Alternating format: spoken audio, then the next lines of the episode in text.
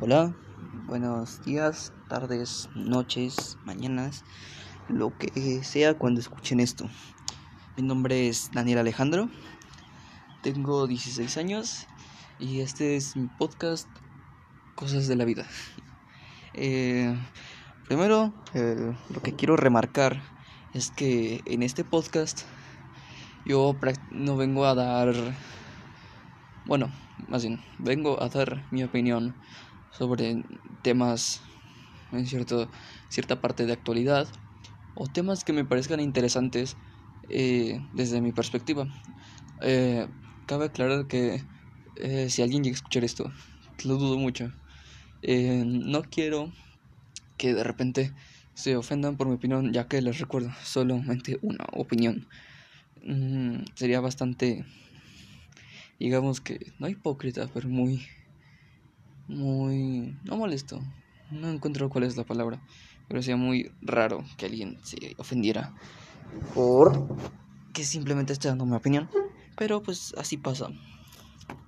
Así que, pues de lo que quería hablar hoy es sobre lo que está moviendo prácticamente todo el mundo y está afectando a todo el mundo. Y casi con decir esto ya deben de saber de qué estoy hablando es de el coronavirus y todo el tema de la pandemia.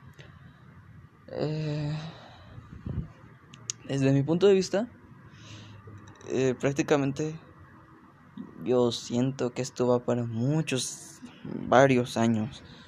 Y por varios, no me refiero a 10, me refiero a 2, 3, ya sin mucho, mucho, 4 años. Eso sería así como lo peor que es lo que le podría ir a la humanidad, que es que la gente, eh, a pesar de todo, tenga que estar saliendo, porque pues, no se puede quedar así como está pasando todo, porque prácticamente eh, se estarían derrumbando economías, ya no solo estaría afectando a, países primermundistas, también a países tercermundistas que, pues, como ustedes saben, no tienen mucho, mucha capacidad para absorber el golpe económico que implica eh, tener a gente que esté en sus casas y que no esté trabajando. Eh, obviamente yo, bueno, yo trabajo, pero no es así que digas, wow, voy a trabajar a una empresa donde hay mucha gente. No, trabajo en... en es gracioso, pero trabajo de cerillito, que como quieras ya es una fuente de ingresos. Obviamente pues de los cerillitos es fácil, te, mandan a la fregada en cuanto vieron esto. Pues prácticamente me quedé sin trabajar, pero no es como que digas que me afectara mucho. Entonces, pues prácticamente mi temor en este momento es prácticamente que mis seres queridos mueran, ya que, pues, por ejemplo, yo ahorita tengo dos abuelos que están, sí, que están prácticamente en sus casas, tranquilos, que no, no salen porque pues ellos son gente que tiene muchas posibilidades de que si se infecta ya nos lo libran muy probablemente. Entonces ellos están en sus casas y hay, de vez en cuando vamos a visitarlos con las medidas con las debidas precauciones. Vamos con cubrebocas, mantenemos distancia y, y entramos, nos lavamos las manos, desinfectante, bueno más Sí, desinfectante. Gel antibacterial, perdón. Y bueno, pues como sabrán, la gente no dura para siempre. Entonces, pues, prácticamente, probablemente, mm, pues, yo obviamente no quiero que ellos mueran por coronavirus, pero sé que ellos van a morir. Pero si se puede evitar que mueran por coronavirus, sería lo mejor y lo ideal. Eh, prácticamente otra gente, otras personas, sé que mucha gente se lo está tomando a la ligera y que solamente pues, pues, les vale madres. Ahora sí que salen de sus casas y pues, se la pasan en fiestas o se van sin, sin cubrebocas. Que sí, a mí realmente eh, diría que me da igual y hasta que me, que me parece bien, pero ya realmente cuando lo piensas bien es malo para todos. Explico. Pienso que está bien y que me alegro porque técnicamente es una forma de, de selección natural. Porque la gente que sale es probablemente gente que se vaya a infectar. Por lo tanto, gente con posibilidades de morir y gente que no va a pasar sus genes en la próxima generación. Sé que probablemente no tiene nada que ver que una persona vaya saliendo de fiesta, pero pues quieras que no hayas gente menos. Pero obviamente esto solamente es bueno si lo ves desde ese punto de vista. Por eso lo ves desde el punto de vista de que si hay más gente que sale y se infecta, va a haber más gente que infecta en sus casas y es un ciclo. Luego más si son asintomáticos y solamente estaban contagiando y ellos no se dan cuenta que están contagiando a nadie. Ah, bueno, más bien a mucha gente. Pero no sé, es un tema bastante raro que prácticamente demuestra lo frágiles que eran que eran que son nuestros sistemas de salud porque prácticamente hay que ser sinceros ningún ningún país estaba listo de tener las medidas necesarias ni el, ni las los recursos necesarios eh, invertidos para poder afrontar este tipo de situaciones ni los países primermundistas destinaban suficientes recursos para, antes de esto, no, no destinaban suficientes recursos para estar listos en caso de que esto pasara. Y por eso prácticamente el coronavirus se expandió totalmente a todo el mundo. Y hay algunos, creo que este momento solo hay dos países que, si no mal recuerdo, que ya prácticamente dejaron de tener casos y ya están empezando a salir. Estos son países con poblaciones bajas, prácticamente. Y también son países primer, primer mundistas o si no recuerdo era de segundo mundo. Entonces, sí, eh, me alegro de que ya vayan saliendo, pero es que prácticamente, de momento, los países que vayan saliendo, yo siento que se van a tener que dedicar primero, a subir la economía y fomentar al consumo de productos eh, locales, que se empieza a mover otra vez todo el dinero y empezar a generar eh, una base fuerte otra vez eh, de la economía de ese país. Pero prácticamente todo el, el negocio externo va a estar muy limitado o directamente detenido totalmente, porque esos países que ya salieron lo que van a evitar es que vuelva a haber otro, rebor, otro rebrote, perdón otro rebrote, ya que prácticamente sería un segundo golpe muy difícil para ese país. Entonces, siento... La humanidad va a salir de esto, de eso estoy seguro. Mm, no sé.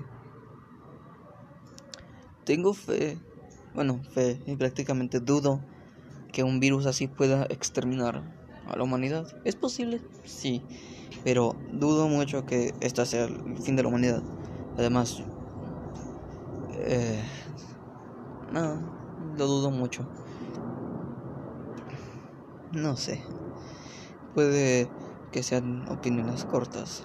No sé, sinceramente yo esperaba hacer podcast de una hora.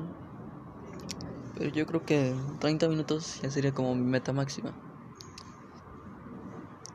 Mm, no sé. Yo solamente espero que de esto podamos salir la mayoría vivos. Tal vez, digo, es obviamente malo desear que la gente se muera.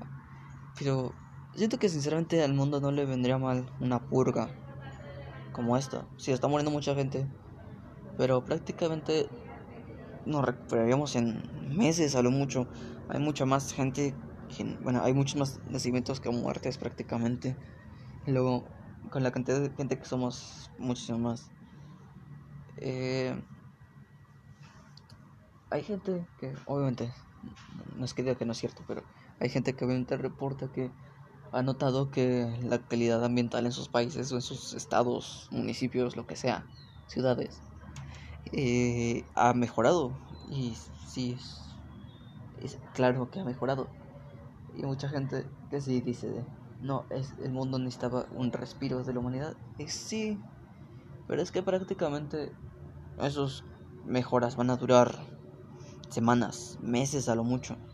Porque prácticamente lo poco que se regenera eh, prácticamente se va a volver a ir a la mierda en cuanto la humanidad vuelva a su vida, vida común prácticamente.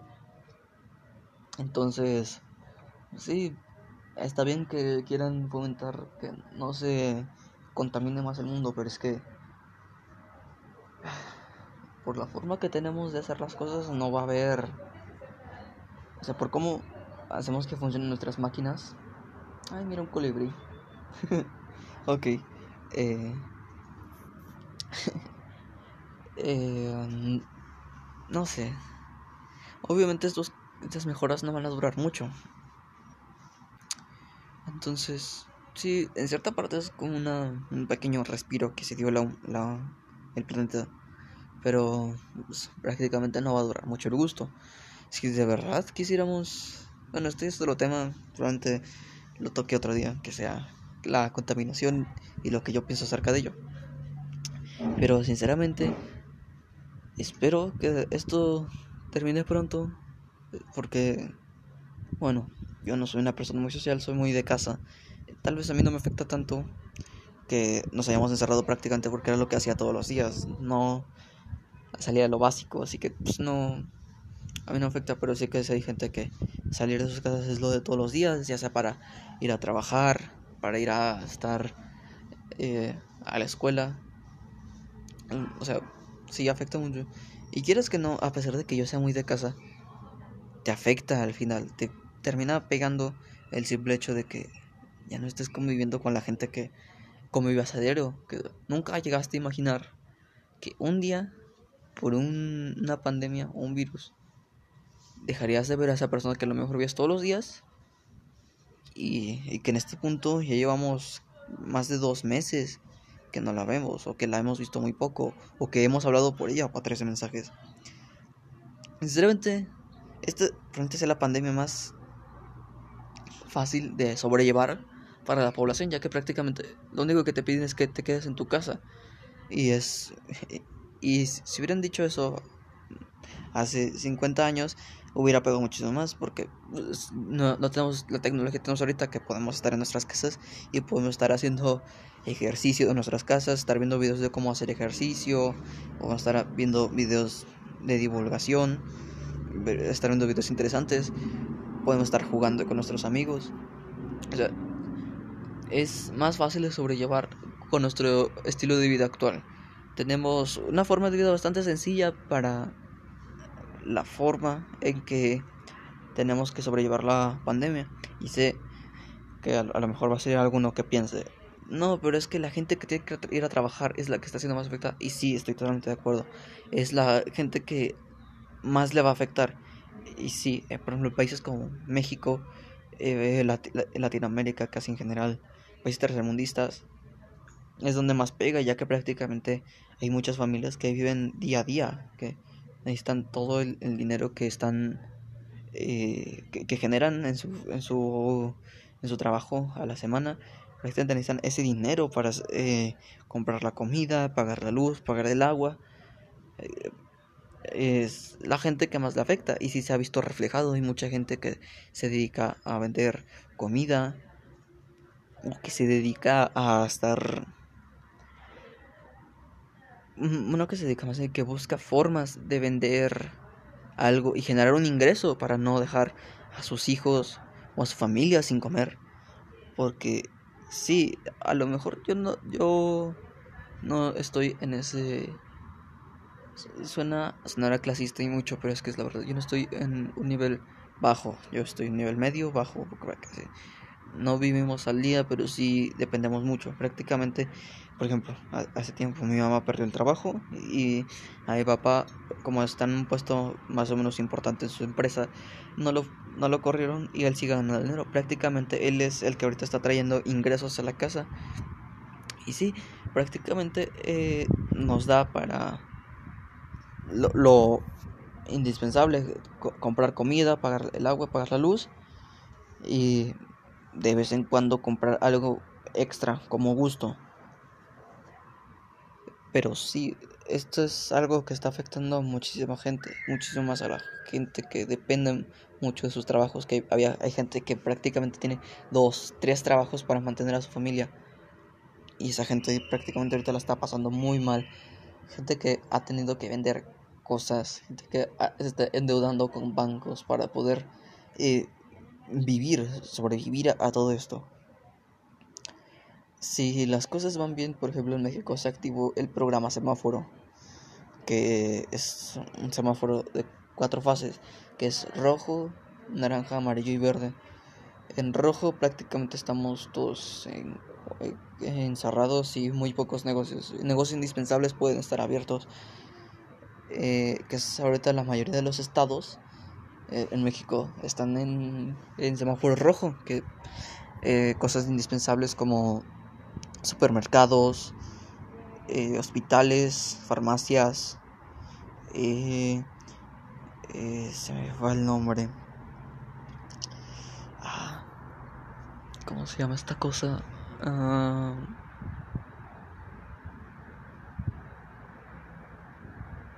ah, chale, se me fue el nombre. Perdón, banda, se me fue el nombre. Eh, mercados.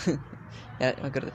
en los mercados eh, mercados, lugares de abastecimiento que se necesitan prácticamente día a día o semana a semana. Ya hay varios estados en México, como por ejemplo donde yo vivo, en Guanajuato. Perdón, en Guanajuato, donde ya se, nos movimos al semáforo naranja, donde ya hay mayor movilización de algunos negocios, ya algunos negocios ya pueden admitir que vaya pasando gente hasta un cierto porcentaje de su capacidad. Ya no es 100% seguro salir, pero ya puedes, se supone que ya puedes salir más... A ver, hasta no tengo entendido, capaz que me equivoco, pero ya puedes salir a ver a gente. Obviamente con precaución, ir con cubrebocas y todo, o sea, a distancia. Entonces, sí, a lo mejor yo calculo que a lo mejor para el mes siguiente, por ejemplo, yo hablo aquí de Guanajuato, a lo mejor mes siguiente, a lo mejor dos meses, ya estamos en un semáforo amarillo, que ya sería uh, algo mejor, ya que se volvería a empezar a movilizar toda la economía un poco, al menos ya no estaríamos tan jodidos. Entonces, sí, no veo... Veo que esto es una situación complicada, pero la sobrellevaremos, la sobrellevaremos. La humanidad siempre se ha distinguido porque sabe cómo salir de situaciones como esta. Así que, donde quiera que me estés escuchando, sea quien seas, sea la hora que sea, te deseo una muy buena, te deseo buena suerte. Cuídate y te veo probablemente la próxima semana. Chao.